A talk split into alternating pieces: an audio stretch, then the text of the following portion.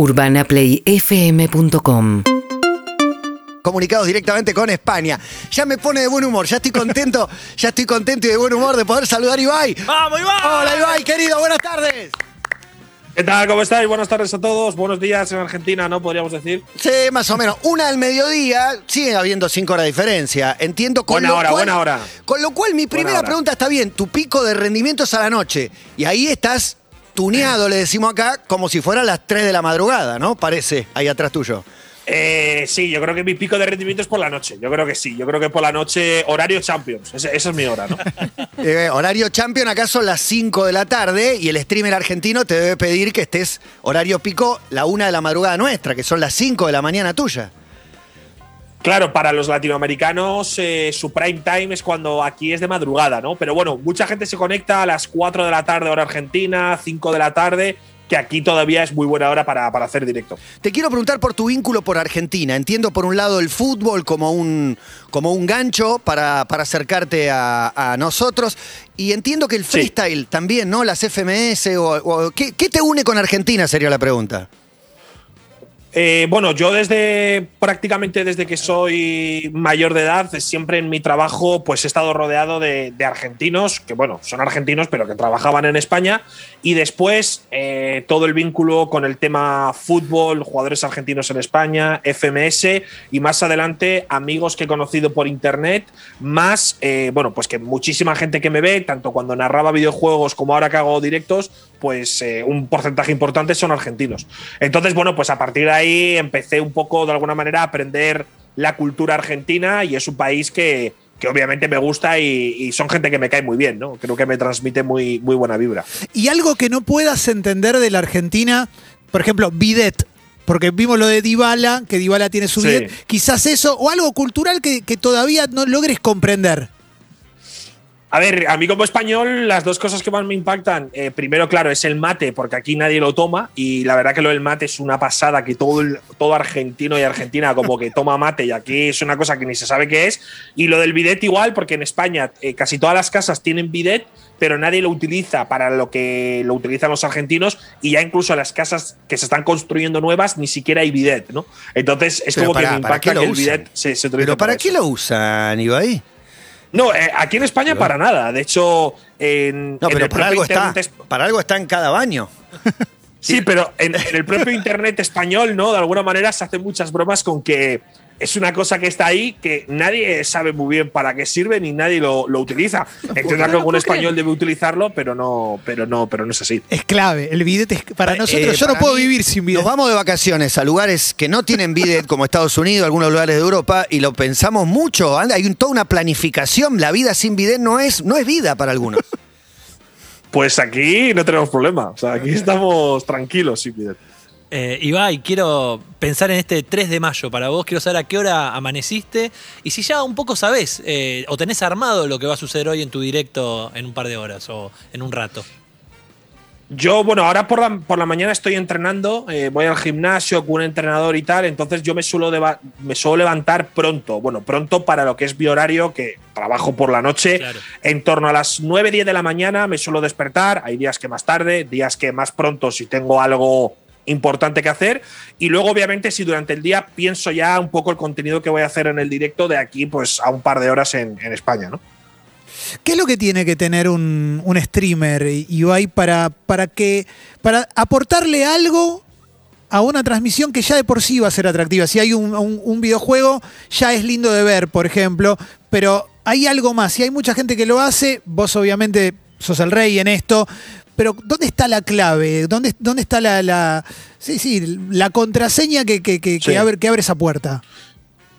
Eh, a ver, muchos streamers se destacan porque son muy buenos en videojuego, ¿no? Hay gente que literalmente es el mejor de un país jugando un videojuego, de los mejores, ¿no? El mejor de España jugando al Call of Duty, el mejor de Argentina jugando al Counter-Strike, y eso ya de por sí hace que la retransmisión sea atractiva porque estás viendo a un, a un hombre, una mujer, lo que sea, que, que, es, que obviamente está muy por encima de la media. Y después los que quizá no hacen tanto videojuegos, entiendo que al final, pues eh, es un poco el tema del entretenimiento. Eh, al final tienes que ser un comunicador que entretenga, que traiga contenidos que sean entretenidos para la gente, ver vídeos que sean interesantes y luego tu forma de expresarte y de comunicar que de alguna manera la gente le enganche para que se pueda quedar en tu directo. Yo creo que la clave sobre todo es que vayas al directo con muy buena vibra y con muchas ganas de pasártelo bien, porque al final la gente te ve para olvidarse de sus problemas, para pasarlo bien. Y obviamente es muy importante que el propio streamer pues esté en un buen mood, ¿no? Que esté feliz, porque si vas a un streaming triste, es como si vosotros vais a trabajar tristes. Yo creo que la gente lo acaba notando, ¿no? Y, Ibai, tenés 26 años, pero eh, calculo que cuando eras chico eh, consumías, digamos, lo que se llamaban los medios de comunicación convencionales. Y que una de las grandes diferencias es que eh, quien laburaba en un diario o en un canal de tele no se enteraba de lo que pensaba el televidente o el lector. O sea, eso no llegaba más que alguno que se tomara el tiempo de levantar un teléfono, mandar una carta de lectores y demás. En este nuevo eh, panorama, más allá de, la tecnología y demás, ¿cómo crees que, eh, que, se siente eso en cuanto a los comunicadores? Que ahora sí hay un feedback, ahora sí tenés alguien que te dice me gusta, no me gusta yo creo que los comunicadores de antes también eran, yo creo que eran muy buenos. Yo en España he seguido mucho la radio y la tele, pero yo creo que los de ahora son eh, todavía mejores precisamente por lo que comentas. Yo creo que tener un feedback eh, bueno, pues tan instantáneo como puede ser Twitter, Instagram, eh, un hashtag o cualquier tipo de red social, creo que puede ser muy tóxico en cierta manera eh, si al público no le gusta lo que estás haciendo, no le gustan tus opiniones, pero de alguna manera, bueno, primero tienes el feedback de la gente, si le gustas o no le gustas, y después también tienes el feedback quizá un poquito más constructivo para que los propios profesionales de la radio, del medio que sea, puedan mejorar leyendo lo que dicen sus propios televidentes, sus propios usuarios de su retransmisión. Evidentemente las redes sociales sabemos que pueden ser muy tóxicas, pero creo que también tiene una parte muy positiva de saber el feedback instantáneo del público. Como tú decías antes, solamente se podía quejar a alguien si enviaba una carta, entonces ni siquiera sabías muy bien qué opinaba la gente de ti, más allá de que te pudieran parar en la calle o algo. ¿no? ¿Y cuál es la parte tóxica que vos sí ves, Ibai, en las redes? Bueno, a ver, yo creo que obviamente a día de hoy cualquier tipo de opinión eh, que pueda llevar a la polémica, ya sea la gente vive con mucha pasión la política, vive con mucha pasión el fútbol, vive con mucha pasión, yo qué sé, la religión. Son opiniones, por ejemplo, que si cualquier tipo de comunicador se moja o da su opinión en eso, pues sabes que puedes eh, salir, eh, bueno, que te puedes salpicar, porque al final cada uno tiene su opinión y cada uno, pues obviamente, si no está de acuerdo contigo, te lo va a expresar de una manera diferente. Se han viralizado montones de videos de, de Ibai, ya sea streameando, jugando con el equipo de eSports, pero aquí en Argentina se ha hecho conocido por una discusión con eh, un periodista que hizo las veces de, de Abuelo Simpson gritándole a la nube, que era Gustavo López. Quiero saber qué te quedó después de ese, de ese intercambio y cuál es la parte que crees que una generación nunca va a terminar de entender. Bueno, pues eh, mira, con Gustavo López eh, yo vi, me pasaron el vídeo que hablaba de mí nada más empezar, ¿no? Es decir, una vez que él terminó el programa, hubo un par de chicos argentinos que me enviaron a mis redes sociales el vídeo donde él hablaba de mí y la verdad que no le di ningún tipo de importancia. Dije, bueno, tampoco pasa nada, ¿no? Está dando su opinión. Obviamente vi que era como un programa muy loco, muy de show. Aquí en España hay unos cuantos y ya está. Pero el tema es que, claro, eso, eh, muchos creadores fuertes de Argentina empezaron a hablar del tema, lo compartieron, eh, empezó a ser trending topic número uno en Argentina, Gustavo López también, y llegó un punto donde no podía escapar de simplemente dar mi opinión del tema. O sea, es que llegó a ser tan viral. O sea, inicialmente no hice nada, ni tampoco iba a hacer nada, pero llegó un punto donde era, eran tantísimos mensajes sobre el tema que es que era imposible ignorarlos. Y bueno, pues eh, yo la verdad que con el hombre no tengo ningún tipo de problema, la verdad no le conozco de nada, creo que a mí también poco. Y yo creo que lo que nunca van a acabar de entender las generaciones, a ver, yo creo que la mayoría, si ponen un poco de. Eh, estar una hora hablando con alguien como yo, con otro creador de contenido, probablemente lo entiendan o lo respeten un poco más. Pero si no ponen empeño en aprender, pues lo que nunca van a entender es que haya un trabajo nuevo, ¿no? Que sea, yo qué sé, el de jugador de videojuegos, el de streamer en Twitch, creador de contenido, eso le puede pasar hasta a mi propio padre, ¿no? Si no te informas sobre ello, obviamente nunca lo vas a entender. Eh, yo tengo una con respecto a esto que está diciendo. Eh, ¿Hay algo en lo que vos te sientas lejos, algo nuevo que te empiece a quedar lejos? Sé que tenés 26 años, que todavía sos joven, pero siempre están saliendo cosas nuevas, entonces me da curiosidad eso. Bueno, yo de momento estoy bastante conectado a las, a las redes porque, porque me gusta y, y, bueno, al final es mi trabajo también, pero quizá algo que me puede quedar un poco lejos, quizá es algún reto de TikTok o algo de esto, ¿no? TikTok es una plataforma en la que yo también hago de vez en cuando el tonto, pero sí que es cierto que es una plataforma todavía para gente más joven y que quizás es la que más lejos me queda. Pero bueno, a día de hoy te diría que más o menos lo llevo todo bien. Eh, Ibai, y, pensando en esto de los medios convencionales, eh, tu generación quizás ya agarró la última etapa de tele, pero quiero pensarte hoy consumiendo televisión. Imagino que el fútbol, obviamente, y después hay algo más que consumas en un medio así tradicional como la televisión. Yo en la televisión, la verdad que muy poco. O sea, mira que hay programas que, que- que me gustan en España. eh, por ejemplo, bueno, un periodista que se llama Jordi Évole, que hace Que te entrevistas, eh, La. Resistencia también. Lo visteis, ¿no? O sea, yo creo que hay cosas en la tele que me gustan, aparte, por supuesto, del fútbol, bueno, cualquier tipo de deporte podríamos decir, pero es como que no, no acabo de tener a mano la televisión, ¿no? Casi que la utilizo más para ver Amazon Prime, para ver Netflix, Claro. para ver Disney, no sé qué, Y- que para ver un programa tal cual, al menos yo. O sea, yo soy más de ponerme eso, ¿no? Cualquier plataforma que os he dicho, directamente ya un streaming en, en mi ordenador o en mi móvil. Y acá con los Instagramers argentinos o los YouTubers se da un fenómeno que muchas veces ese medio tradicional los trata de cooptar, de, de ir a buscar para que formen parte de esa tele un poco vetusta. No, no sé si a, a ti te ha pasado esto de, de que te convoque la televisión española. Sí, yo bueno, he tenido varias ofertas, ¿no? También para trabajar en la televisión, porque yo también estoy muy relacionado con el mundo del deporte y eso también me ha hecho no solo tener ofertas del deporte, sino también como presentador, tengo un poco de experiencia, pero creo que es una mezcla un poco un poco extraña, ¿no? Es decir, creo que los dos mundos pueden convivir, tanto un poco las nuevas eras de comunicación como las más tradicionales, pero juntar las dos cosas suele ser complicado. Aquí en España ha habido un par de mezclas y no han acabado de salir del todo bien, entonces casi que mejor que cada uno por su lado y que simplemente se junten de manera puntual para, para cosas muy específicas. Estamos hablando con Ibai Llanos, que está atendiéndonos directamente desde España. Cuando vos empezaste a hacer streams, a hacer directos, a hacer, a hacer vivos, entiendo que lo hacías por el placer de hacerlo. O sea, había una, un espíritu lúdico, unas ganas de jugar y de divertirte. El negocio en el medio, los últimos 10, 15 años, explotó.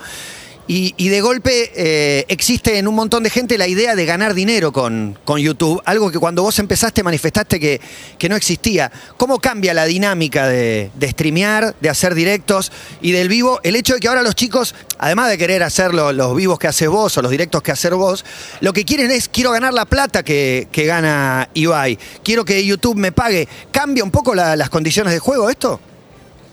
A ver, yo es algo que, he dicho muchas veces, ¿no? O sea, al final nosotros vivimos como en una especie de burbuja y somos eh, como un caso muy específico de gente que por lo que sea le ha ido bien y puede vivir de esto. Pero yo lo que le diría a cualquier eh, niño, adolescente, argentino, argentina que me esté escuchando, es que siempre priorice sus estudios por delante de cualquier tipo de quiero ser streamer, quiero ser instagramer. Yo creo que ser streamer debe empezar como meramente una pasión, es decir, que tú lo hagas en tu tiempo libre y si te empieza a ir bien, puedes empezar a plantearte cosas, pero sí que siempre hay que priorizar lo que te va a dar una salida laboral, que en este caso es estudiar, terminar tus estudios o grados o lo que sea, y a partir de ahí crecer profesionalmente. Obviamente yo estoy totalmente de acuerdo en que los chavales hagan directos, utilicen Instagram y TikTok, pero que siempre sea un poco quizá en sus momentos libres y no como reemplazo de los estudios, porque al final la gente se ve reflejada en nosotros y a mí me da un poco de miedo, porque casos como el mío o el de otros compañeros, no sé si salía la estadística el otro día, que igual es un 0,8% o incluso menos, ¿no? De personas que pueden vivir de esto. Es realmente complicado, creo que la gente lo debería hacer teniendo su trabajo y esto si le da unos ingresos extra, perfecto, pero yo no dejaría toda mi vida eh, por ser streamer, a no ser que cada vez que enciendas directo tengas 20.000 personas viéndote, pero eso son casos muy, muy contados, ¿no? Entonces es un poco lo que, lo que yo también quiero transmitir a, a, a mi, a mi gente y yo creo que, que lo entienden porque como tú dices, cuando yo empecé no es que no ganase dinero, es que eh, era todo tan precario que ni siquiera se sabía que se podía ganar dinero, ¿no? Es decir, no solo no ganabas, sino que nadie pensaba que se podría vivir de o se podría llegar a vivir de esto. Ibai, decís que al principio, en su comienzo, no sabías que podías ganar, ya sabés que podés ganar.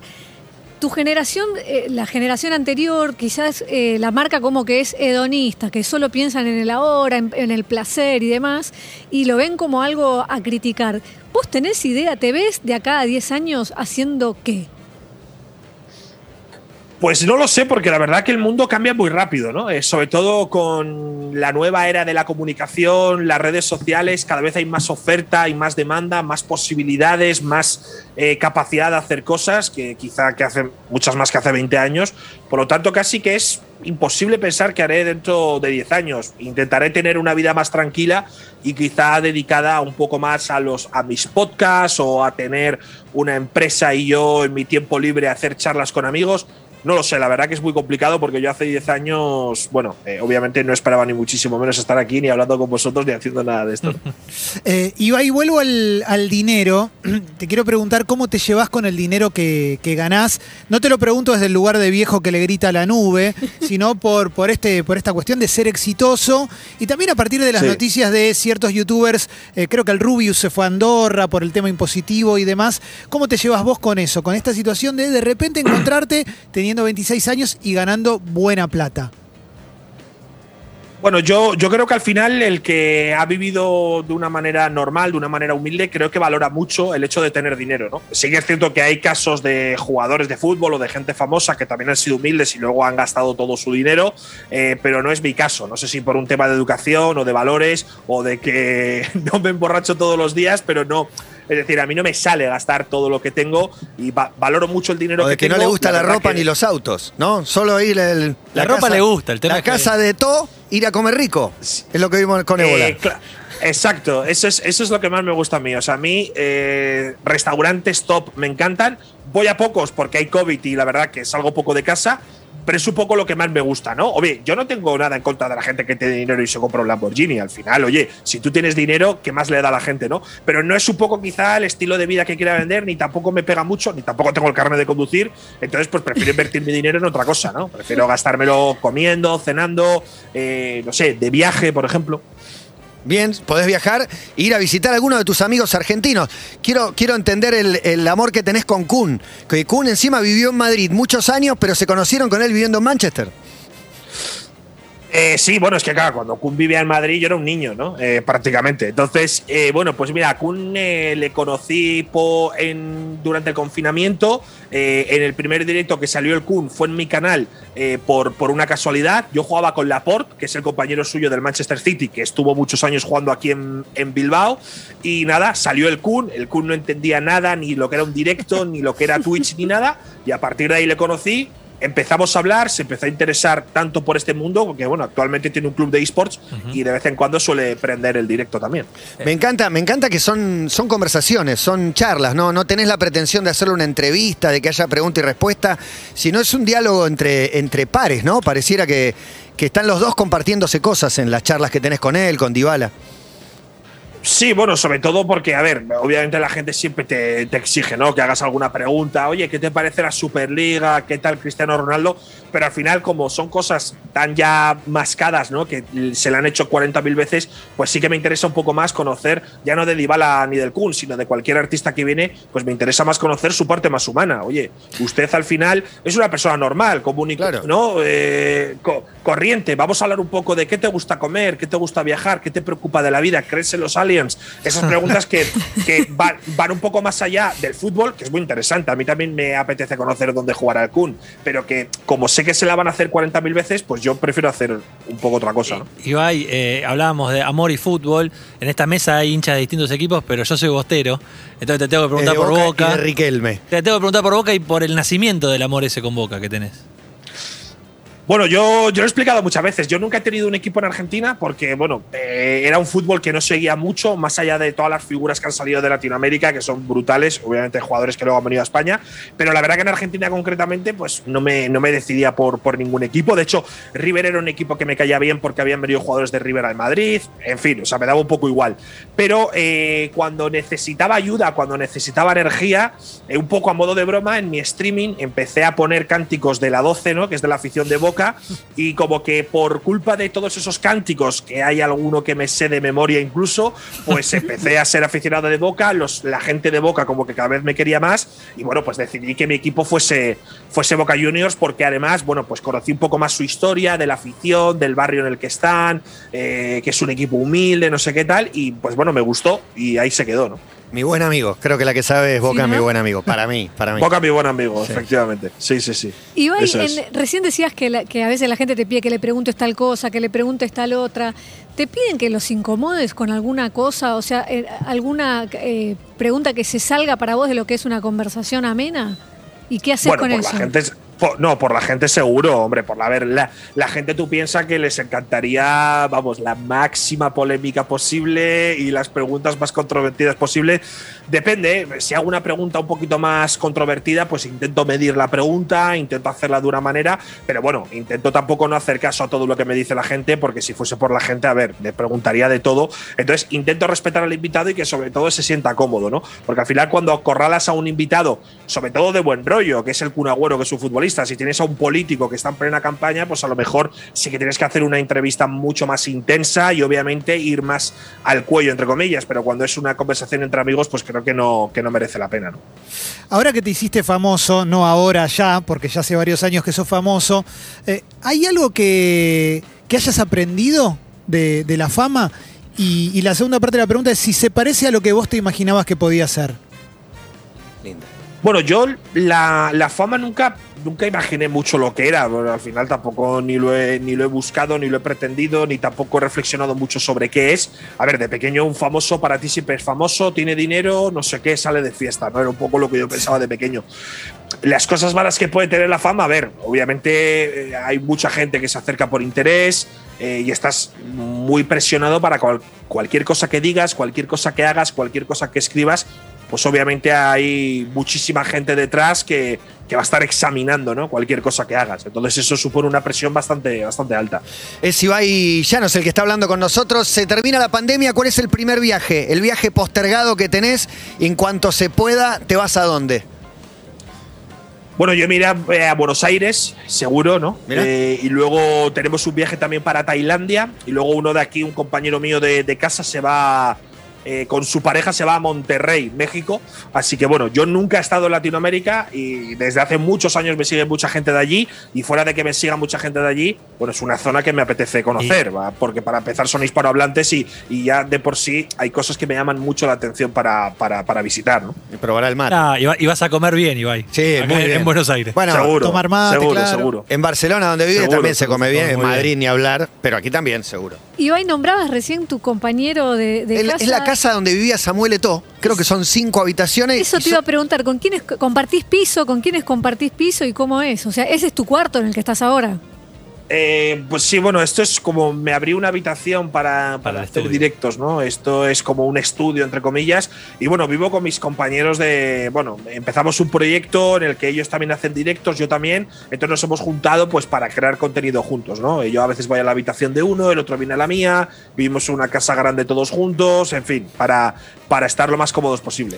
Bueno, así empezaron. Estoy pensando en, en- en algunos clanes, en realidad, ¿no? Eh, viviendo Sí, cinco en la sí, misma sí. casa, cada uno sus novias, los- la intimidad.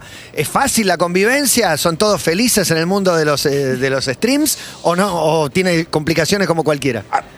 A ver, yo es que, bueno, a uno de ellos le conozco desde que yo tengo cinco años, al otro le conozco desde hace ocho años y la casa es muy grande, ¿no? Entre que tenemos muchísima confianza, que ya llevamos viviendo un año y medio y que la casa además es, es gigantesca, creo que respeta muy bien la privacidad de cada uno, la verdad que tenemos muy pocos problemas por no decirte ninguno, ¿no? Entonces se, vive, se vive muy bien. ¿Qué te gustaría relatar por afuera de esports? ¿Te gustaría relatar NBA, fútbol?